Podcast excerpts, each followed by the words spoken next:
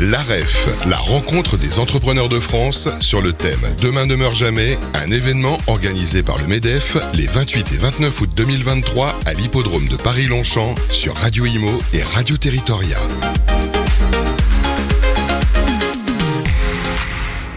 Eh bien bonjour à tous et à tous, merci d'être avec nous. Seconde journée ici à la REF, rencontre des entreprises de France avec le MEDEF. Seconde journée, il est 15h35 euh, maintenant, nous sommes euh, toujours en plateau, vous pouvez encore venir. On est ouvert euh, jusqu'à 19h, il y a beaucoup beaucoup de monde. En tout cas, si vous n'avez pas pu venir, vous pouvez suivre nos émissions à distance et les podcasts sont téléchargeables comme d'habitude sur l'application. On va parler entrepreneuriat bien évidemment. Alors on ne peut pas ne parler d'entreprise si nous ne sommes pas avec sur le plateau l'une des personnes qui nous fait aimer l'entreprise. Et d'ailleurs, elle a même créé un événement qui s'appelle J'aime ma boîte. Elle anime même d'ailleurs sur une émission dans laquelle d'ailleurs sur laquelle je vais d'ailleurs aussi intervenir puisque je reprends la tranche 9, 15, 10 heures tous les samedis sur Sud Radio. Euh, elle y anime d'ailleurs son émission qui s'appelle J'aime ma boîte. Elle dirige le mouvement d'entrepreneurs éthiques au niveau national. C'est Sophie de Menton. Comment ça va Sophie? Très bien quand je vous vois. Ouais, on, se, voit d'ailleurs chaque année ici, c'est notre rendez-vous. Et tous les trois mois, on se voit pour les fameux colloques. Les fameux colloques dans nos studios web radio. très attendus euh, et extrêmement euh, bien construits. Alors, on vous connaît bien, Sophie. Vous avez le verbe fort, le verbe haut. Vous dites nous tous ce que les gens pensent tout bas, euh, sans, sans aucun filtre. Et c'est très bien, c'est même jubilatoire de vous écouter parce que c'est bien d'entendre des vérités comme ça, claires, nettes et précises. Qu'est-ce que vous inspire, comme ça, spontanément, cette édition 2023 de la rencontre des entreprises de France avec le MEDEF? Alors, ce, sont des sentiments mitigés. D'abord, c'est le sentiment d'une réunion de famille. Et ça, j'aime bien. On aime bien ah les réunions de famille. On, voit des gens euh, qu'on n'a pas vus depuis 20 ans. On voit des gens qui ont évolué. On voit des politiques euh, accessibles qui, qui ce jour-là, trouvent l'entreprise formidable. Tous les politiques qui viennent là sont émerveillés par la, par, par l'entreprise. Enfin, on est voilà. Ensuite, euh, j'ai une vraie frustration c'est que cette année, comme l'année dernière et probablement comme l'année prochaine, euh, on invite euh, et on demande, parce que l'actuel président Patrick Martin a lui-même demandé au président de la République d'ouvrir avec une vidéo. Pourquoi pas? C'est toujours sympathique que le président de la République dise un mot pour les entreprises, mais euh, en vidéo. mais je ne comprends pas pourquoi on n'invite pas les politiques à s'asseoir au premier rang des gradins, comme nous le sommes tous, et pour qu'ils répondent, qu'on leur explique sur scène euh, ce qu'est notre vie, ce que sont nos difficultés, ce qu'il faudrait pour que nous réussissions, et qu'ils nous posent des questions pour savoir quoi faire. Je pense qu'on a inversé en France l'ordre des valeurs je veux dire, on a un État qui dépense, des entreprises qui gagnent, qui sont des soutiers de la République. Euh, donc, mais c'est vrai. Je partage complètement votre point de vue. Merci. Des soutiers de la République. Mais non, hein mais il n'y a pas quelque chose. Vous savez, en parfois France, même la quantité négligeable de la République, où on va puiser quand on a besoin d'un peu d'argent, à, qui on va appliquer des mesures fiscales confiscatoires, des inflations normatives à n'en plus finir. Et, et, quand on les voit de temps en temps, on leur dit qu'ils sont les plus beaux, les plus grands, etc. Une espèce de paradoxe. Euh, vous savez que c'est balsacien, hein, ce, que vous dites, là. C'est presque une comédie humaine que l'on voit. C'est vrai que c'est la comédie humaine. Ouais. Euh, c'est vrai. Vous venez exactement de dire la suite de ce que j'allais dire. et donc, euh, je ne comprends pas. Et les présidents successifs du MEDEF, il faudrait qu'ils aient un peu de courage là. L'année prochaine, il leur dit vous venez, vous vous asseyez, vous posez des questions aux entrepreneurs, c'est eux qui sont sur la scène. Est-ce que vous pensez, alors, alors intéressant, on ouvrir le débat. De toute façon, on sait aujourd'hui, tous les deux, quand on est en interview, on, se dit les choses comme on les sent. Est-ce que ça serait pas, est-ce qu'il n'y a pas une compréhension ou une lecture différente quand on est à la tête d'un syndicat ou d'une organisation où on est quelque part, entre guillemets, hein, de faire preuve de pragmatisme et de réalité? Euh, Je ne dis pas qu'on recherche systématiquement le compromis, mais que le côté frontal, parfois, on est obligé de prendre une troisième voie. Alors, vous, avez, euh, vous, avez forcément raison. La preuve, c'est qu'ils ont tous la trouille de prendre une voie frontale. Ben oui.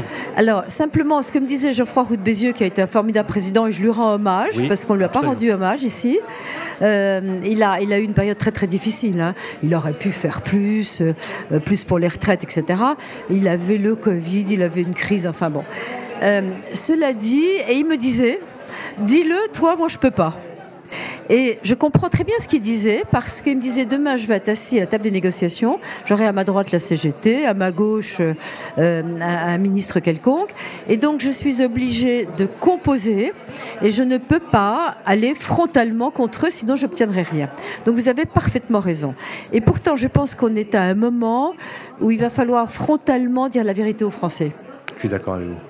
Bon. Je suis d'accord. Est-ce que justement, c'est intéressant puisqu'on on fait tous le même constat. On se dit énième rapport, énième commission, énième consensus, énième prise de parole. À un moment donné, on a au quotidien des petites et moyennes entreprises qui crèvent. Crèvent, hein Alors, Avec des statuts, notamment de l'employeur, du mandataire social, qui n'a pas considérablement évolué. S'il n'y avait pas eu le privé pour créer, par exemple, la GSC, pour créer des statuts qui leur permettent de se sauver, en fait, on se dit, je vais vous dire, je fais une analogie, et j'aimerais avoir votre avis là-dessus. Euh, quand on est entrepreneur, on se dit finalement, mais qu'est-ce qu'on y gagne? Mais quand on est en politique, on se dit aussi, qu'est-ce qu'on y gagne? Est-ce qu'il n'y a pas finalement une similarité de statut entre les deux qui fait que, quelque part, euh, et comment vous interprétez-vous le fait que les politiques sont euh, pas du tout attentifs à ce type de désarroi? Je pense qu'il n'y a absolument aucun rapport entre les deux. D'accord. Euh, Pour vous, il n'y a pas de rapport entre Aucun. Parce qu'un politique, d'abord, il ne sait pas ce que c'est qu'une boîte. Euh, moi, je suis fascinée. Figurez-vous qu'au sein du mouvement éthique, nous avons contacté les différents chefs de parti. On leur met 15 patrons, ils nous mettent 15 parlementaires. En face à face, on travaille deux heures. Eh bien, ils sont scotchés, les parlementaires, parce qu'on leur dit de la réalité de la vie. Donc, non, ils ne savent pas ce que c'est. C'est effrayant, vous vous rendez compte? Vous avez l'impression de leur apprendre quelque chose et vous dites, mais vous devriez le savoir puisque c'est vous qui pondez précisément. Non, ils votent. Ils votent. Ah Et déjà, maintenant qu'ils veulent bien nous écouter avant de voter, c'est formidable. Mais oui, ils font des eh lois euh, pour des, sur des sujets qu'ils ne connaissent pas. Alors, faut pas exagérer, il y en a qui connaissent Bercy est un ministère très compétent, par exemple, ça c'est vrai. Hmm. Mais c'est d'ailleurs celui qui domine tous les autres. Hein. Absolument. Faut être très clair. Hein. Absolument. Euh, mais euh, le, le politique, il veut être réélu.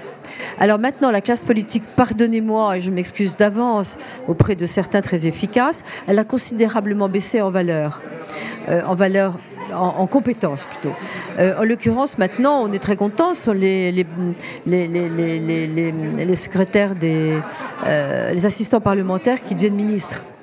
Euh, donc c'est bien.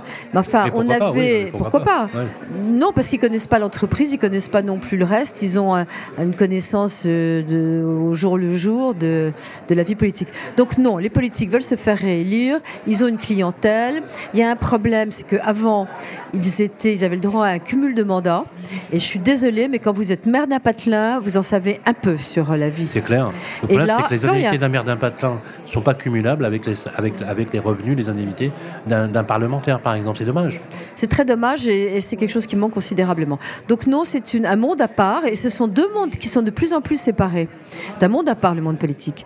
Et les chefs d'entreprise, eux, bah, je veux dire, ils sont en prise à tout. Euh, euh, j'en connais d'exceptionnels. J'en connais qui, sont, qui ont démarré de zéro. Euh, je pense à Philippe Ginesté, Jiffy, que je voyais cet été qui a démarré en balayant les marchés et euh, qui a une fortune de plusieurs milliards et qui est 27e français et qui a monté des boîtes Jiffy que tout le monde connaît et qui est encore euh, euh, avec les vendeuses des grandes surfaces. Comme quoi, il a eu une idée de génie. Il a eu une idée de génie, je vous le peux pas dire. Et si vous voulez, alors je voudrais dire un mot parce que je crois qu'il va y avoir un film qui va sortir sur lui. Ah C'est un type qui s'amuse. Ah oui, mais évidemment, dans un, film qui sort sur un patron qui a réussi, il sera forcément très critique. Et il se rappelle toujours d'où il vient. Oui, toujours. Toujours. Il n'a pas oublié. Non. Et, c'est assez extraordinaire parce qu'il s'amuse. Il joue avec les salariés, ils font des parties de poker, il les emmène, il les invite. Enfin, Donc il y, a, un côté ludique, hum, de, plaisir incroyable et qui, a, un peu quitté nos patrons. Bien sûr. Euh, et, Le côté peut-être un peu patriarcal, dans une certaine mesure? Non, c'est pas patriarcal parce que lui, il n'a pas hérité. oui. quand, je dis patriarcal, c'est-à-dire qu'il a une attitude vis-à-vis de ses collaborateurs. C'est un personnage quand même. Hein. C'est un personnage. Euh, On en manque des personnes comme ça. Et puis il les aime. Et vous savez quoi, quand j'aime ma boîte, il m'a téléphoné un jour, j'avais monté ça, il dit mais c'est à moi ça. Je dis mais comment? Il dit mais j'aime ma boîte, c'est moi. Et donc c'est un des premiers supports de j'aime ma boîte. Bien sûr. Et il fait des fêtes invraisemblables. Il est il prend plaisir. Et donc, on a oublié cette notion de plaisir dans le monde de l'entreprise, qu'on nous a fait oublier. On parle de taxes, on parle d'horreur. Et d'ailleurs, les médias, un peu, heureusement que vous êtes là, mais euh, il faudrait un petit peu parler de, choses plus gaies. C'est plus possible. Le catastrophisme permanent est, terrible. D'ailleurs, le niveau du moral des Français, mais, mais évidemment, il a baissé. Il a baissé de plus de 50% sur les dix dernières années. C'est-à-dire que les gens sont déprimés par nature. Mais pardonnez-moi, mais je crois que le, poids des médias est très important. Ah, alors oui, mais alors c'est nous, hein, nous, nous, on regarde les médias et on regarde les buzz négatifs.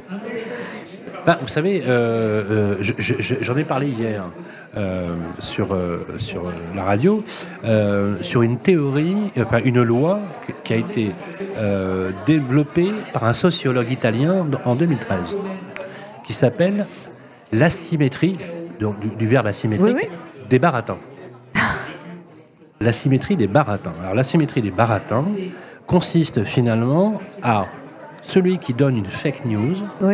Quelque chose de très négatif, qui fait appel à l'émotion. Non, et fake news, attendez, c'est faux d'abord. Alors, oui, non, mais qui fait appel à l'émotion, à l'émotionnel, qui souvent est faux d'ailleurs, euh, euh, émotionnel, ou la colère, aura plus d'impact que celui qui dit la vérité. Mais bien sûr. Et il va J'ai vu ça. Et il va plus loin. Il va plus loin. Il dit voilà, et il a mesuré, il a fait des recherches. Lorsqu'il y a un débat entre une personne qui dit des conneries, pardonnez-moi l'expression, et la personne en face qui va démonter l'argument qui est faux, mettra dix fois plus d'énergie à la démonter. Donc il perd en fait à chaque fois. J'ai lu cette étude qui est tout à fait intéressante et, remarquable. Donc la, formule que moi je donne quand je lis... Et le scientifique perd devant l'émotion. Absolument. Et je vais vous dire, dites des mensonges, vous êtes cru, et dites la vérité, mais vous êtes cuit. je sais. Donc, donc, donc, donc quelque, non, mais quelque part, c'est-à-dire que c'est intéressant ce que vous dites parce que vous, vous êtes, vous avez euh, une gouaille, une parole qui est libre et qui a de l'audience. On est d'accord là-dessus.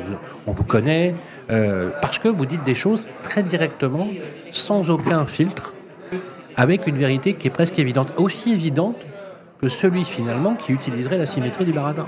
Donc, possible. Comment fait-on à des personnes qui colportent ou qui utilisent des fausses informations, ça peut être aussi des politiques pour manipuler l'opinion.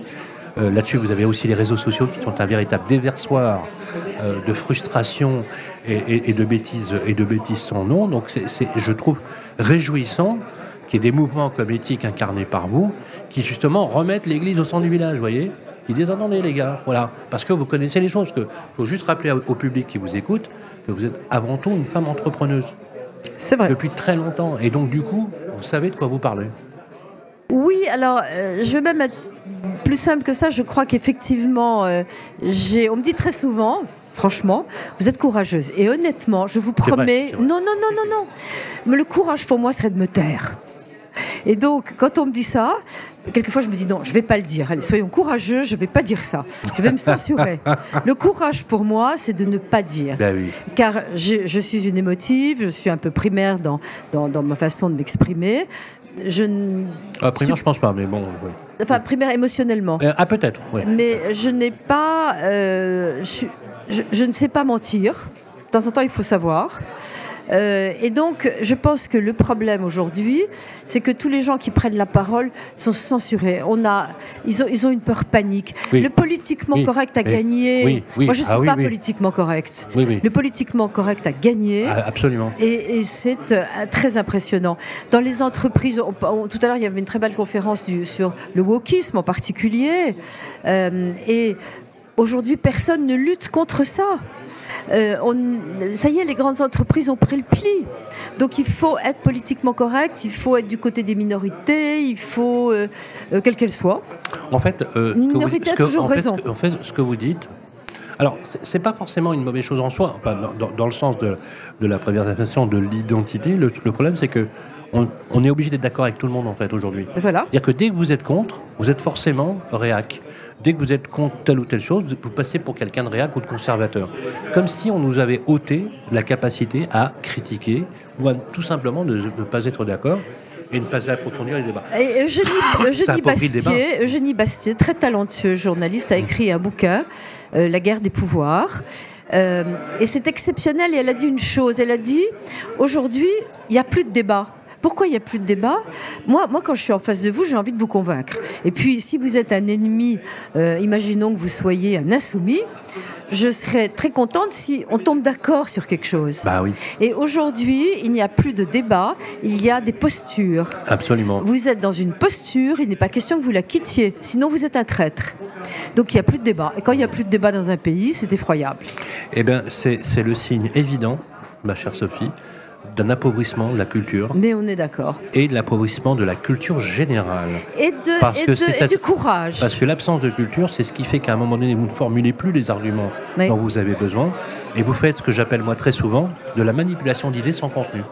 Donc, il n'y a rien de pire que de manipuler des, idées euh, sans contenu. On va se quitter, euh, on va parler un petit peu de l'agenda. On a, alors, il y a toujours vos colloques, hein, les colloques tous les trimestres. Le prochain colloque que l'on va faire chez nous, d'ailleurs, dans nos studios, c'est pour quand? C'est vous qui avez la date. Ah, on a la date. Je l'ai oublié. Bon.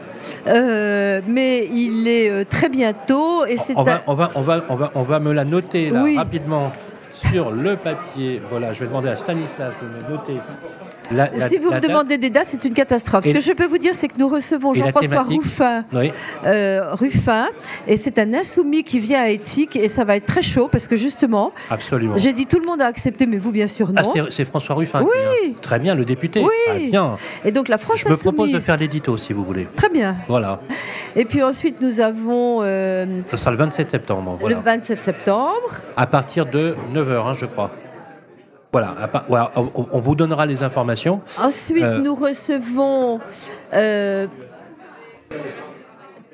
je n'entends pas ce qu'il me dit parce que je n'ai pas tous mes agendas. C'est très très. Pardon Le patron de TF1.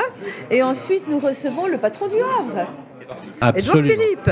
Et nous avons un colloque qui est formidable, euh, qui est destiné justement à échanger, parce qu'on accuse toutes les boîtes de faire du greenwashing, euh, d'être contre la planète, de faire semblant, etc.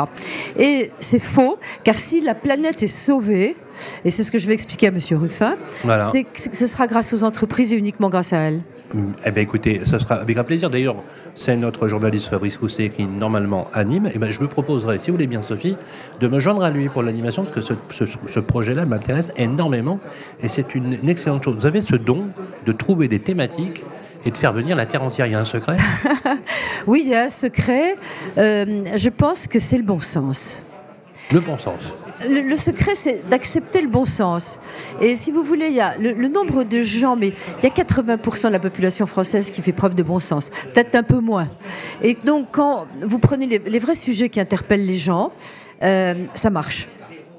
Eh ben, et ça, vous savez le faire. Eh bien, écoutez, c'est ce qu'on va faire avec la publication qu'on fera avec euh, les équipes euh, d'éthique, justement, c'est le 27 septembre vers 8h30, 9h, peu importe, les heures, on va les fixer, on va faire une communication autour avec des personnes de tous les bords. Très euh, courageux d'avoir euh, Ruffin.